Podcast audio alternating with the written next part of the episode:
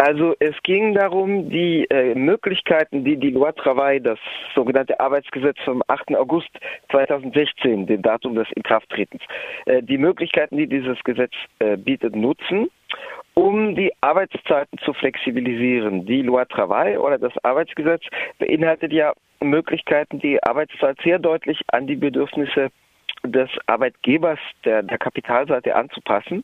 Äh, das war schon bislang möglich es gab ja zwei Gesetze, die den Übergang zur 35-Stunden-Woche als theoretischer Norm in Frankreich einleiteten. Das waren die Gesetze vom 13. Juni 1998 und vom 19. Januar 2000.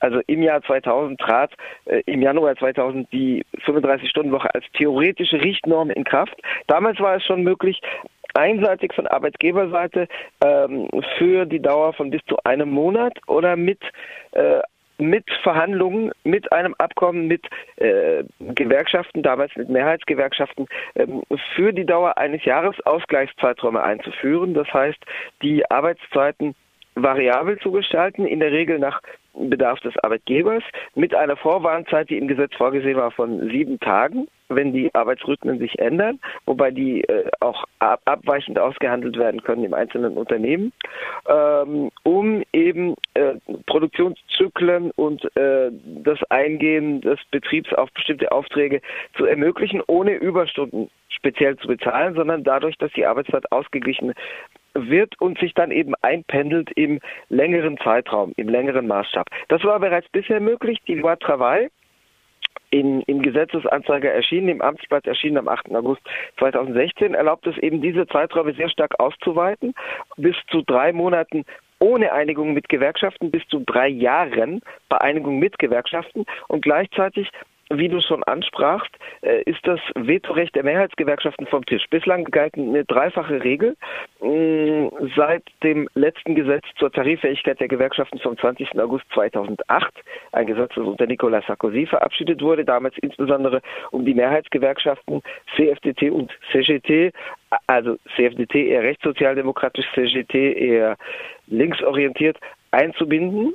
Ähm, danach galt die dreifache Regel 10 Prozent, um mit am Verhandlungstisch zu sitzen. Eine Gewerkschaft, die unter 10 Prozent im Unternehmen hat oder unter 8 Prozent in der Branche, ist weg vom Verhandlungstisch. 30 Prozent, um zu unterzeichnen und 50 Prozent, um ein Abkommen zu verhindern, also ein bereits unterzeichnetes Abkommen nicht in Kraft treten zu lassen. Diese 30, 50 Prozent können auch von mehreren Gewerkschaften gleichzeitig auf die Waage gebracht werden. Also jeder Einzelne muss 10 Prozent wiegen im Unternehmen oder 8 Prozent in der Branche, um überhaupt mit am Verhandlungstisch zu sitzen. Dazu, äh, das muss eine Gewerkschaft allein auf die Waage bringen und danach sind Zusammenschlüsse möglich. Diese 50-Prozent-Regelung ist vom Tisch. Das heißt, die Minderheitsgewerkschaften, wenn sie mindestens 30 Prozent allein oder zu mehreren auf die Waagschale bringen, gemessen an den Wahlen im Unternehmen, also was in Deutschland Betriebsratswahlen wären, äh, gemessen an den Ergebnissen bei den letzten Wahlen. Mm, die Minderheitsgewerkschaften, die mindestens 30 Prozent wiegen, können allein unterzeichnen. Die Mehrheitsgewerkschaften können sich dem nicht mehr widersetzen. Allerdings muss, wenn die Mehrheitsgewerkschaften dagegen sind, dann eine Abstimmung anberaumt werden unter dem Personal.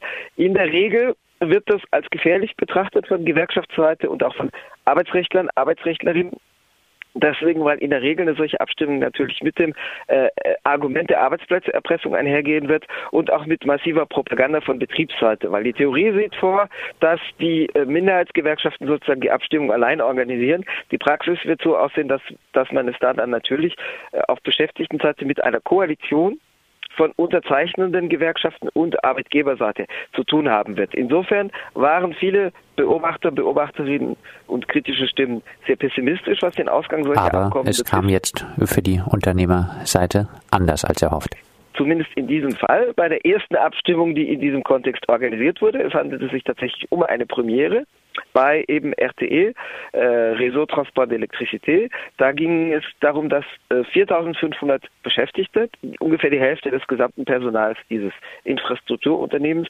abstimmen über die Ausweitung der Arbeitszeiten in bestimmten Wochen und dann äh, dem Ausgleich über längere Zeiträume hinweg, die, äh, wie erwähnt, durch das Arbeitsgesetz ermöglicht wird. Da ging es insbesondere darum, äh, Pannenreparaturen und auch nicht nur Notreparaturen, sondern allgemein nicht in den regulären Arbeitszeiten vorgesehene Reparaturen zu ermöglichen und zu beschleunigen. Da geht es eben zum Beispiel um Interventionen in Unternehmen, äh, um, um bei denen Strompannen oder ähm, Reparaturarbeiten oder auch Modernisierungsmaßnahmen von Infrastruktur in Kraft zu setzen. Also bestimmte Notmaßnahmen, wenn zum Beispiel ein schwerer Sturm ähm, Zehntausende von Haushalte ohne Strom lässt, wie es vor drei, vier Wochen in Westfrankreich für 200.000 Haushalte der, der Fall war. Das ist ohnehin möglich, aber also nach dem, mit dem jetzt bestehenden Instrumentarium schon. Aber es ging eben darum, das über reine Notfälle hinaus auszuweiten und auf Arbeitskräfte in kurzen Vorwandzeiträumen ohne vorherige Absprache äh, möglich zu machen. Ähm, gleichzeitig ging es darum, die Bezahlung für äh, Arbeitnehmer, für Lohnabhängige, die zu solchen sozusagen außer äh, außerplanmäßigen Reparaturen herangezogen werden, ähm, zu vereinheitlichen, weil es gab das bislang schon als Sonderregelung in einzelnen Regionen die aber dann äh, mit guter Bezahlung einherging. Und das wird, also für die Region wurde es bereits äh, der Fall war nach unten angepasst und gleichzeitig wird aber eine sozusagen eine Sonderzahlung ermöglicht für die Region, wo das bisher gar nicht vorgesehen war. Insgesamt handelt es sich um eine Verschlechterung, was auch von, von Arbeitgeberseite, von Unternehmensseite indirekt eingestanden wurde, dadurch, dass die Arbeitgeberseite versucht hat, bei der Abstimmung äh, sozusagen äh, ein bisschen den Fisch im Wasser zu ertränken, wenn man auf Französisch sagen würde. Sie hat versucht, sozusagen die Personengruppe, die direkt betroffen ist, zu verdünnen und ein bisschen aufzulösen in einer größeren Personalgruppe. Äh, das heißt, die Gruppe derer, die man zur Abstimmung heranzog, diese 4500, die fiel wesentlich größer aus als die Zahl der Lohnabhängigen, der abhängig Beschäftigten, die direkt von der Anwendung dieser Regelungen betroffen wären. Das heißt, es wurden auch Leute mit zur Abstimmung herangezogen, die gar nicht unter die Regelung fallen würden. Dennoch endete es mit einer klaren Niederlage für die Arbeitgeberseite, jedenfalls bei dieser ersten Abstimmung auf der Grundlage der Loi Travail mit 70,8 Prozent gegen das Vorhaben der Direktion, der Kapitalseite 70,8 Prozent haben also gesagt, nein, wir wollen nicht äh, immer und überall äh, für die Unternehmerseite zur Verfügung äh, stehen äh, und wollen auch nicht, dass die anderen in unserem Unternehmen das machen müssen. Wie würdest du denn jetzt die Bedeutung dieser ersten Abstimmungsniederlage einschätzen auf das gesamte Loi Travail hinblickend? Also der Pessimismus insgesamt, was die potenziellen Folgen dieses Gesetzes betrifft, wird dadurch nicht abgemildert. Äh, allerdings zeigt die, diese Episode, dass es Widerstände gibt und auch weiterhin geben wird, was wir auch äh, angesprochen hatten im vergangenen Jahr während der Auseinandersetzung, während der Protestdemonstration und der doch zahlreichen Mobilisierung gegen dieses Gesetz. Ich denke, die Besonderheit ist, dass wir es hier mit einer mit einem Großunternehmen zu tun haben, mit der Filiale von Electricité de France. Also Electricité de France ist nochmal was größer. Da haben wir es mit einer Größenordnung von plus minus 100.000 Beschäftigten zu tun. ÖDF war ein öffentliches Unternehmen äh, das nationalisiert worden war nach der Befreiung 1944, also sozusagen die Tatsache, was ÖDF ein öffentliches Unternehmen war, ein Staatsunternehmen mit doch relativ starkem Einfluss der Gewerkschaften, lange Zeit der CGT. Das war der, dem besonderen Kontext nach der Befreiung 1944, 45 zu verdanken. Das hat damit zu tun, dass das Arbeitgeberlager eben im Energieversorgungsbereich sehr stark mit den Nazis kollaboriert hatte. Das war jetzt nicht alles nur rosarot, äh, insofern als äh, äh ÖDF als Stromversorger auch ein Unternehmen war, in dem eine starke Atomlobby und Nuklearlobby sich herausgebildet hat und äh, äh in der Gestalt, dass Teile der CGT auch in die Nuklearlobby einbezogen äh, waren. Klammer auf, mit Auswirkungen auch auf Freiburg, weil die Nuklearlobby auch dafür führt, dass jetzt gewerkschaftlich organisierte Beschäftigte gegen die Schließung von Fessenheim demonstrieren, mit dem Arbeitsplatzargument, auch wenn natürlich die Schließung ebenfalls Arbeitsplätze schaffen würde für die Umstellung der Energieversorgung und den Abbau der der, der, der Reaktoren, Klammer zu, weil das gerade sehr aktuell ist. Ähm, jedenfalls ÖDF war lange ein öffentliches Unternehmen, was grundsätzlich positiv ist mit den Schattenseiten, insbesondere was die Nuklearpolitik und die Einbeziehung der CGT in dieselbe einbetrifft. 2004 wurde ÖDF jedoch teilprivatisiert, das heißt das Kapital wurde neben staatlichem Kapital für Privatkapital geöffnet, was natürlich bedeutet, dass das Unternehmen stärker auch Rentabilitätskriterien und Marktkriterien unterworfen wird als zuvor. Und äh, dadurch wurden eben auch diese Filialen gebildet wie RTÖ, weil vorher war das alles ein einheitliches Unternehmen. Das war ein einheitliches Großunternehmen in staatlicher Hand. ÖDF GDF, also Electricité de France, Gaz de France für das Erdgas, für die Erdgasversorgung. Das wurde alles aufgetrennt.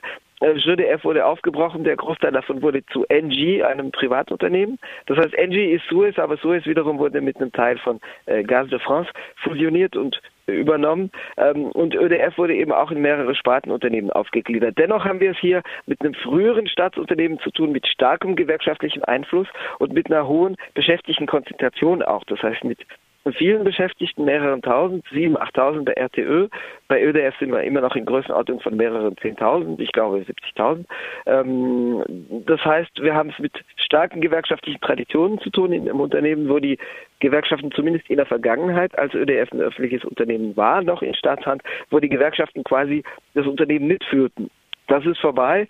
Aber diese Traditionen sorgen eben dafür, dass es hier immer noch Hebel gibt, für die Beschäftigten sich zur Wehr zu setzen und über starke Gewerkschaften zu verfügen. Das wird natürlich nicht überall in allen Unternehmen der Fall sein. Das heißt, es wird sicherlich noch Fälle geben, ähm, wo die Auswirkungen der Loi Travail sehr viel dramatischer sind. Es gibt auch bereits Vereinbarungen, wo es zu keiner Abstimmung kam, äh, wo aber äh, die äh, Bestimmungen des Arbeitsgesetzes in ihren negativsten äh, Punkten bereits angewandt wurden. Es gibt bereits seit Ende 2016 zum Beispiel eine Vereinbarung in der Automobilzuliefererindustrie, wo das die Bestimmung, die ich vorher nannte, die es ermöglicht, die Arbeitszeit in Ausgleichszeiträumen bis zu drei Jahren zu berechnen, also sozusagen die 35-Stunden-Norm ohne Überstunden nur über drei Jahre hinweg zu erfüllen, wo diese dieses Angebot, das sozusagen durch das Gesetz an die Arbeitgeber gemacht wurde, eben angenommen wurde und so das umgesetzt wurde, mit der Unterstützung durch drei eher gelbe Gewerkschaften.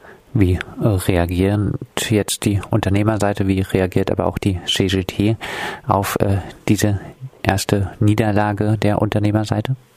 Also von den Unternehmen gibt es nicht sehr viel Kommunikation dazu. Die Direktion hat sich da auch sozusagen zurückgehalten, weil sie natürlich nicht ihre eigene Niederlage äh, besonders ähm, in den Vordergrund rücken wird. Auf Gewerkschaftsseite wird das natürlich als sozusagen äh, Stärkeposition betrachtet und das, da, da wird doch wesentlich mehr kommuniziert, also auch in der gewerkschaftsnahen Presse, äh, weil natürlich benutzt wird, dass, weil natürlich versucht wird, das jetzt auch als Hebel zu benutzen, eben weiteren Widerstände durchzusetzen. Man muss dazu sagen, die gewerkschaftliche Landschaft ist etwas in Bewegung gekommen und wir haben in, wir haben in den vergangenen acht Tagen sehr viele Berichte über die Gewerkschaftslandschaft, allerdings nicht nur im positiven Sinne, sondern, das möchte ich gerne kurz ansprechen, in dem Sinne, dass es jetzt eine neue Medienoffensive auch gegen die CGT gibt, als bisher, bislang stärkste, stärksten Gewerkschaftsdachverband, der immer noch äh, für bestimmte Grundpositionen sozusagen in der Auseinandersetzung Kapitalarbeit stand, der also bestimmte Grundpositionen äh, im Einsatz für die Beschäftigtenrechte nicht geräumt hat, auch wenn es intern Strategiedebatten gibt, ich sag mal zwischen eher antikapitalistischen und eher keynesianischen, staatssozialdemokratischen Positionen gibt es eine ganze Palette von Positionen, seitdem die frühere der frühere starke Einfluss durch die französische kommunistische Partei auf die CGT seit 1995 dahin ist. Also 1996 äh, wurde sozusagen die Nabelschnur gekappt und die des, der bisher automatisch im KP-Parteivorstand sitzende CGT-Vertreter zog dort aus und äh, wie die Presse es ausdrückte, die Nabelschnur wurde gekappt und seitdem gibt es eben sehr viele Strategiedebatten, aber die CGT stand und steht immer noch für bestimmte Grundpositionen, die andere Gewerkschaften geräumt haben, insbesondere die rechtssozialdemokratisch geführte CFDT, die an der Spitze klar pro-neoliberal ausgerichtet ist und auch regierungsfreundlich, jedenfalls in der Amtszeit, in der jetzt zu Ende gehenden Amtszeit von François Hollande. Nun sagte ich gerade, die CGT war bislang der stärkste Gewerkschaftsdachverband. Er dürfte, die, die CGT dürfte es von den Mitgliederzahlen her noch sein. Die CGT liegt bei ca. 700.000 Mitgliedern, die CFDT beansprucht 600.000 plus minus, hat aber auch verloren durch Austritte aufgrund der Positionierung der CFDT in manchen sozialen Auseinandersetzungen. Nun haben wir aber in der vergangenen Woche die Veröffentlichung der äh, vierjährigen äh, Durchschnittszahlen für die, in Deutschland wird man sagen, Betriebsratswahlergebnisse äh, gehabt. Das heißt, am vergangenen Freitag wurden die Ergebnisse äh, am, am 31. März wurden die Ergebnisse der Personalvertretungswahlen in den Unternehmen ohne öffentlichen Dienst, in den privaten Wirtschaftsunternehmen für ganz Frankreich publik für den Zeitraum Ende 2012 bis oder 1. Januar 2013 bis Jahresende 2016. Das hat den Hintergrund, dass, äh, wie vorher erwähnt, die Gewerkschaften nur noch tariffähig sind, also verhandlungsfähig, wenn sie äh, bestimmte Stimmenanteile erhalten. Das gilt auf allen Ebenen, auf Unternehmensebene, auf Branchenebene und landesweit bei zentralen Verhandlungen Verhandlungen mit der Regierung oder den zentralen Arbeitgeberverbänden. Auf Branchenebene und landesweit, frankreichweit sind es eben 8 Prozent. Das heißt, dass die einzelnen Ergebnisse aus den Unternehmen, wo überall die Personalvertretung gewählt wird, immer alle vier Jahre hochgerechnet werden und alle vier Jahre scheiden dann unter Umständen bestimmte Gewerkschaftsdachverbände aus, die dann nicht mehr tarifähig oder verhandlungsfähig sind. Das wurde jetzt zweimal durchgeführt. Das Gesetz zur Tariffähigkeit datiert vom 20. Januar 2008 und dann wurde eben Anfang Januar 2013 wurde eben für den Zeitraum Ende 2008 bis Ende 2012 der Durchschnitt berechnet und jetzt wieder. Also soeben wurden Ende März 2017 die Ergebnisse für den Vierjahreszeitraum Anfang 2013 bis Anfang 2017 bekannt. Und zum ersten Mal rutscht hier, was Wahlergebnisse betrifft, die CGT hinter die rechtssozialdemokratisch geführte CFDT. Also beim letzten Mal erhielt ähm, die CGT äh, 26,5 Prozent und die CFDT 26,0 und dieses Mal rutscht aber die CGT dahinter mit 24,8 während die CFDT bei 26 plus bleibt. Ähm, das heißt, äh, die Presse äh, stimmt sich eben darauf ein, dass sie sagt, die Hegemonie der CGT ist vorbei und die CGT gerät ins Hintertreffen mit ihrer eher kämpferisch erscheinenden und in Teilen tatsächlich kämpferischen Position und je nachdem, welches Presseorgan kommentiert, aber in den meisten bürgerlichen Presseorganen ist das der Tenor. Je nach Presseorgan wird schon gesagt, sozusagen das Vernünftige, den Realitäten angepasste und so weiter. Gewerkschaftswesen setzt sich jetzt durch. Diese Kommentare sind tendenziös Insbesondere deswegen, weil die, äh, die Berechnung ja auf den Vierjahreszeitraum 2012 bis 2016 bezogen ist, also keine Momentaufnahme für die jüngste Periode. Insbesondere lässt sich daraus nicht ableiten, wie die öffentliche Meinung die Positionierung der CGT einerseits der CFDT andererseits während der Auseinandersetzung des Arbeitsgesetzes sanktioniert.